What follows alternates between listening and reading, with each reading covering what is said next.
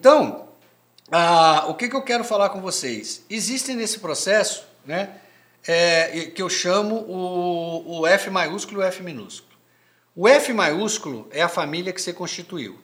Então pensa que essa moça tem um bebê e esse bebê já tem, já vai receber três impactos dela. Eu não estou falando nem do pai. Ela, toda a parte da história da família da mãe está indo ali. Ó, o bebê ainda está na barriga. Toda a parte cultural está ali. E toda a parte cognitiva da vida dela está ali. Depois, o pai. Então, imagina a complexidade de educar uma criança. Nós estamos falando de dois ambientes socioambientais, dois ambientes cognitivos e, dois, e duas cadeias hereditárias que podem estar impactando sobre 42 gerações. Realmente é uma fórmula e, o nosso processo educativo, né, o, a, a, o nosso sistema e a nossa formação, a nossa cultura não orienta isso, nós somos totalmente despreparados. O casamento acabou que se tornou uma grande aventura. Então, o que, que acontece? E para completar isso, o F minúsculo, que é a família que você deixou para trás, né? então, por exemplo, quando eu casei, eu criei a minha família de F maiúsculo. Mas eu trouxe inconsciente a de F minúsculo, meus pais. Se você não quebra esse processo, ele vai impactar seus filhos. E tem, mais, e tem um agravante que vocês vão ainda é, no decorrer do curso. Tem, existe um elo psicológico, que a gente chama de cordão umbilical psicológico, que você deixa o F, uma amarra no F minúsculo para o resto da vida. Então, lembrando, o F maiúsculo é a sua família de F que você constituiu, o F minúsculo é a família que você saiu. Uma não deveria mais impactar a outra. Então, eu tenho várias histórias de casamentos que deram errado exatamente por esse processo aqui. Então, o ambiente biopsicológico é, é essa imagem que eu queria chamar a sua atenção. Essa realmente o ambiente biopsicológico é o mais importante, é a sua cadeia hereditária. Você está vendo essa mãe beijando o narizinho desse bebê? Você deve estar tá imaginando ou no seu filho ou que você foi um dia esse bebê. Pensa que esse bebê é teu pai ou sua mãe. Imagina a pureza que eles nasceram, o HD em branco, a doçura, a bondade, o altruísmo, estava tudo ali. E como é que chegou essa confusão em mim? Cadeia hereditária. Isso é a vida, gente. Eu estou insistindo muito isso em vocês porque eu preciso, eu estou preparando a linguagem de vocês, senão vocês não vão adquirir tolerância. Sem tolerância não tem compaixão. Sem tolerância e compaixão não existe entrega. Sem esse processo, é impossível ensinar vocês empatia. Então, eu quero que vocês olhem e imaginem o seguinte: é, muitas vezes essa confusão é, gera um efeito que a gente chama de efeito Y. Enquanto você estava sozinho, estava só você e o seu cônjuge, vocês parecem que andavam como uma linha.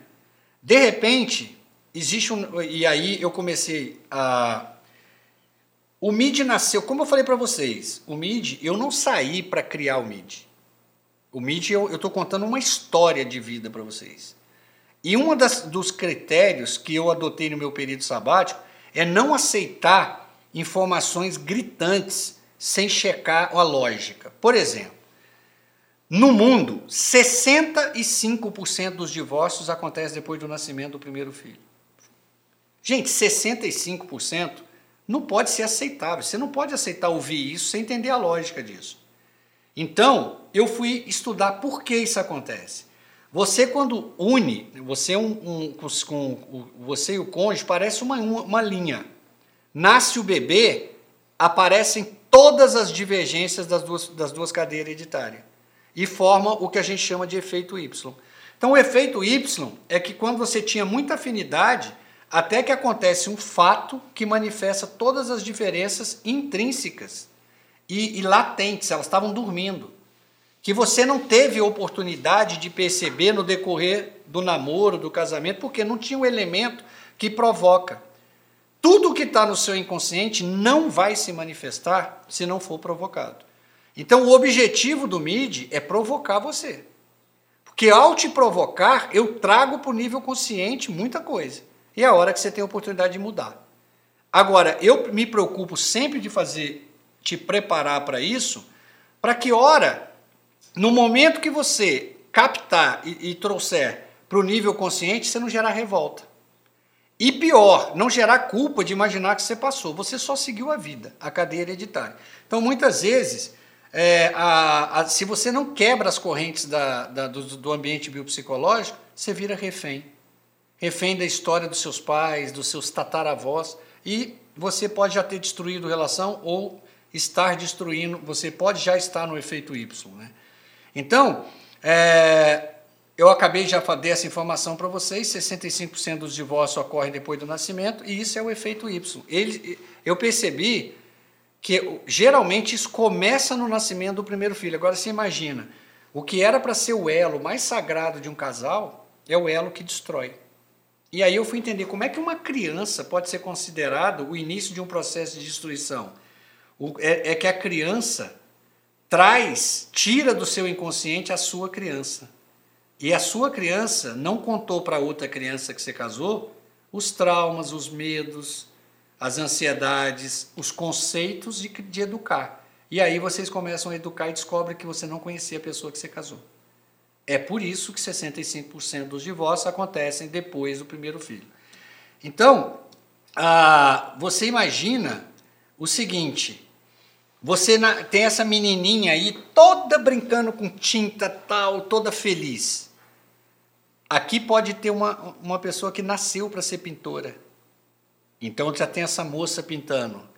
E ela pode se tornar uma funcionária qualquer em alguma empresa, algum órgão.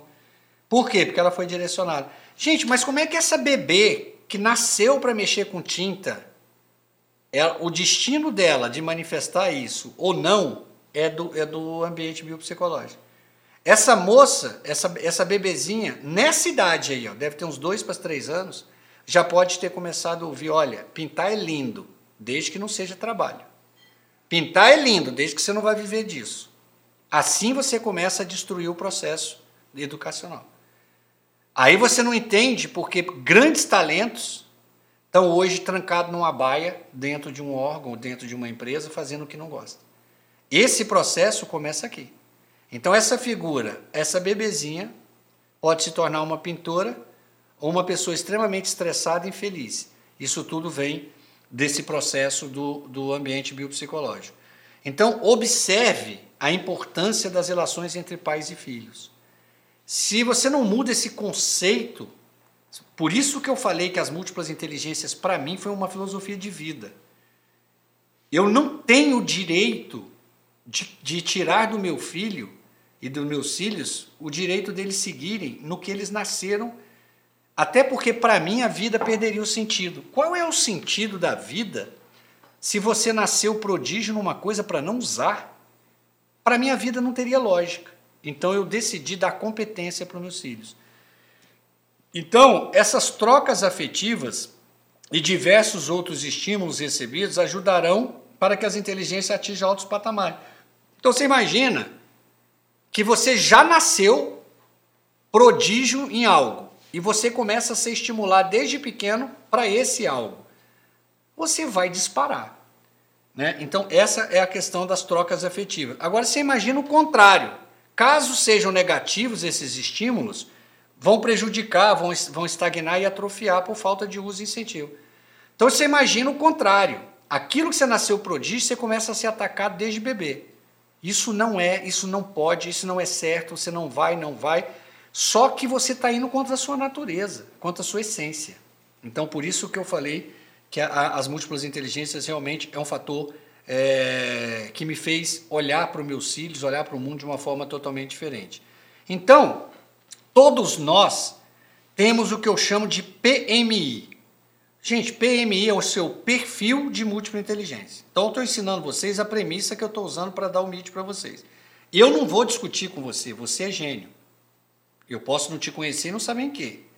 Você tem um perfil, esse perfil são as inteligências que você nasceu prodígio para elas e aquelas que foram estimuladas e que já pode até você ter chegado no nível de prodígio mesmo sem dom. Inteligências que você está lutando contra elas porque você não tem dom, mas você tem um perfil aí de desenvolvimento. Em torno ali de 21, 18 a 21 anos, você já deveria ter cinco inteligências muito bem desenvolvidas. Depende muito do estímulo. Aqui é que eu fico olhando a diferença social, né? Aonde a diferença social fica gritante quando você olha pelo, pelas múltiplas inteligências. Imagina uma criança que recebe estímulo em 12, 9 inteligências e uma criança que não recebe nenhuma. Se a inteligência não se manifesta, mesmo você sendo prodígio, a inteligência, se não for estimulada, não vai se manifestar, imagina o que a diferença social, a capacidade de estimular faz. Imagina o que nós poderíamos fazer com a nossa sociedade se as escolas assumissem o compromisso com, com os pais de estimular as 12 inteligências. Imagina se nós saíssemos para ajudar essas crianças, estimular as 12 inteligências em todo o mundo, né? Seria uma coisa fantástica. Então você tem um perfil de múltipla inteligência e eu vou estimular, eu vou melhorar teu perfil na intra, na inter, na existencial e na, uh, na linguística. Bom, e para como é que eu faço isso, Ivan? Como é que você faz? Eu estou atrás de dons. Óbvio que alguns de vocês vão dar um retorno muito rápido, até pela história de vida, e porque você já tem dom, mesmo que você não saiba, a chance de você ter sido estimulado na inteligência intra ou existencial é pé de zero. Não faz parte da nossa cultura. Principalmente ocidental, não estou nem falando de Brasil. Isso aqui, eu preciso estimular esses dons. Então, o MID, ele, quando eu falo que eu vou te provocar, eu vou estimular a sua inteligência intra no limite, a sua existencial. Para quê? Para que ela se manifeste. E aí, a hora que eu começo a manifestar esses dons, os dons já são hereditários. Então aqui explica, por exemplo, quando eu vi essa, a teoria das múltiplas inteligências pela primeira vez, eu levei um susto. Eu falei, peraí, não, é, não pode. Eu, eu tinha amigos que estudavam uma hora antes da prova e gabaritava. Eu me matava de estudar em determinadas matérias e não ia bem. Aí não é uma questão de ser mais inteligente ou menos inteligente. Para aquela de, é, determinada disciplina, ele nasceu com dons hereditários. Para ele era simples. Então, o que nos difere é essa combinação de dom e inteligência. Os dons são hereditários. Né? Significa, o que é dom? Uma qualidade inata, natural, aptidão, talento, que você nasceu com ele. Isso veio da sua carga hereditária. Bom, os dons significam, olha, eu falei para vocês que inteligência significa um potencial biopsicológico. Os dons significam a facilidade biopsicológica. Ou seja, o dom, a, a, a, a inteligência é o potencial do cérebro se relacionar com a mente para te, te resolver problemas ou criar produtos. O dom é a facilidade biopsicológica, a mente se, eh, se relacionando com o cérebro para resolver problemas ou criar produtos e a facilidade que você vai ter para isso. Bom, então, se eu, um grupo de dons, quando eu começo a trabalhar seus dons, eu começo a trabalhar o que em você? Habilidades. Aqui nós começamos a chegar na parte mais importante da aprendizagem socioemocional, habilidades. O que, que o Fórum Econômico está alertando no mundo desde 2014? Ah, os alunos estão saindo das universidades sem habilidades socioemocionais e habilidades para a revolução industrial. Ah, você, nós precisamos repensar o sistema educacional por isso. Então, o que eu vou trabalhar em você é um conjunto de habilidades. A, a, a, a aprendizagem socioemocional, a ACE, são habilidades não acadêmicas. Você já tem muitas delas. Vamos, mas se eu tenho tantas habilidades, por que, que eu tenho que aprender porque sem método você não aprende a integrá-las. Quando você integra um conjunto de habilidades, ela vira uma competência. Qual é a principal competência que a aprendizagem socioemocional, o conjunto de habilidades socioemocionais leva você? A principal competência é a inteligência emocional. Ela, então, ela você vai entender que ela, na verdade, a inteligência emocional, você não tem nem que lembrar que ela existe. Ela é fim ela é resultado, ela é efeito do desenvolvimento da aprendizagem socioemocional. Então, habilidade é uma capacidade adquirida através de esforço, treinamento, experiência. Então, ninguém nasce com habilidades. Habilidades você tem que treinar, é uso, é experiência, é tentativa. Então, eu vou estimular essas habilidades. Para você é, é, é, é obter um resultado em funções de trabalho para realizar três tipos de função. Quais são elas? Habilidades cognitivas.